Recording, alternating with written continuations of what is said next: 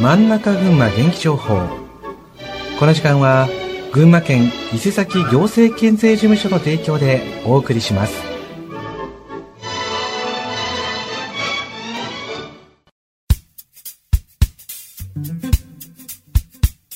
真ん中群馬元気情報。この時間は群馬県の情報をお伝えします。今回はヒートショックをテーマにお話をお伺いします。お話ししていただくのは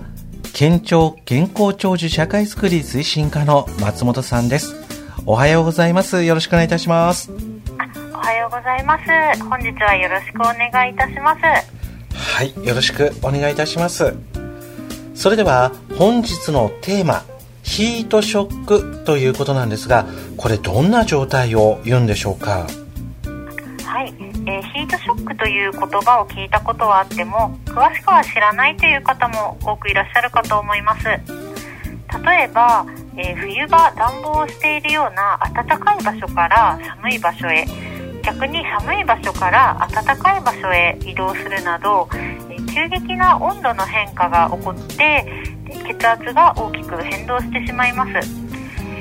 ヒートショックとはこの血圧の大きな変動をきっかけにして起こる健康被害のことを言います。脳卒中や心筋梗塞などの重い病気を引き起こすこともあり最悪の場合死に至ることもあります。気温の下がる冬場に多く見られることでも知られているものです。はいそうですか。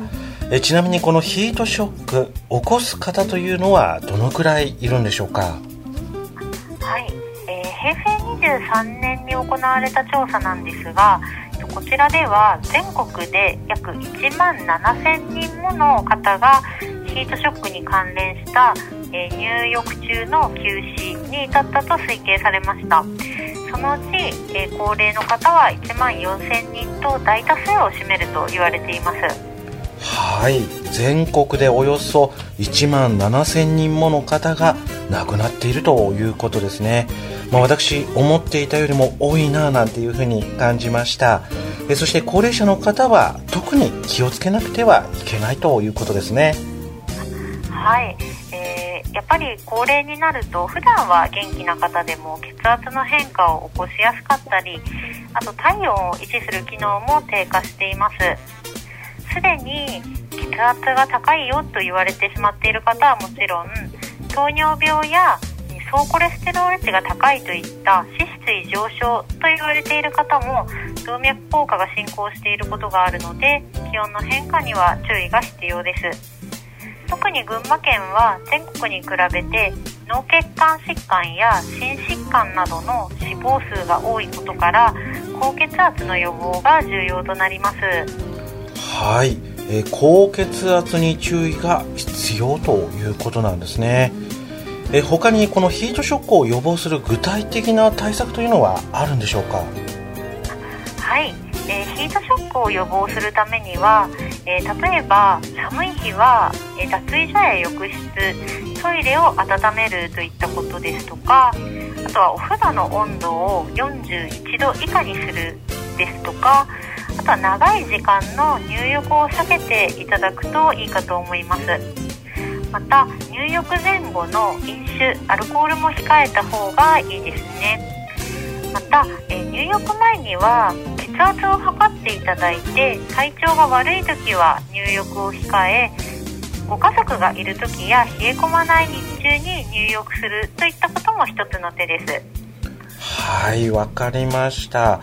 えちなみに体調の変化気をつけるためにも日々時間を決めて、まあ、血圧を測り記録しておくと良いということですね。はい、えー、毎日血圧を記録して変化を見ていただくとご自身の体調を知る目安にもなります。はいわかりました。えちなみにこの血圧の変化なんですが分かりやすく記録するためのおすすめの方法というのがありますでしょうか？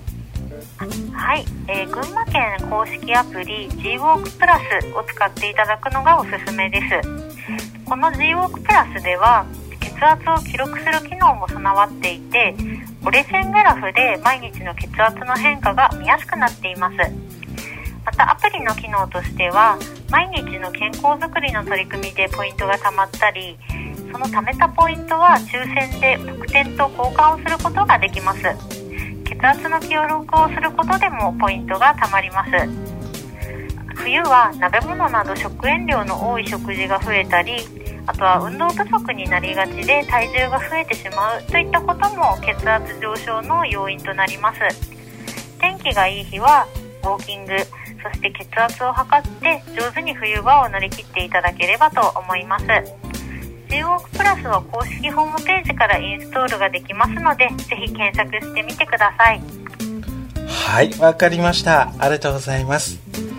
さあ改めてでございますが脱衣所や浴室を事前に温めたりまた熱いお風呂に入らないようにしたり体調が悪い時の入浴をやめる。そして日々の血圧を測り体調の変化に気をつける。どれも早速できそうですね。リスナーの皆さんまだまだ寒い季節が続きますのでヒートショックに気をつけてください。さあというわけで本日はヒートショックに気をつけて。ヒートショックをテーマに県庁健康長寿社会づくり推進課の松本さんにお話をお伺いしました。本日はありがとうございました。ありがとうございました。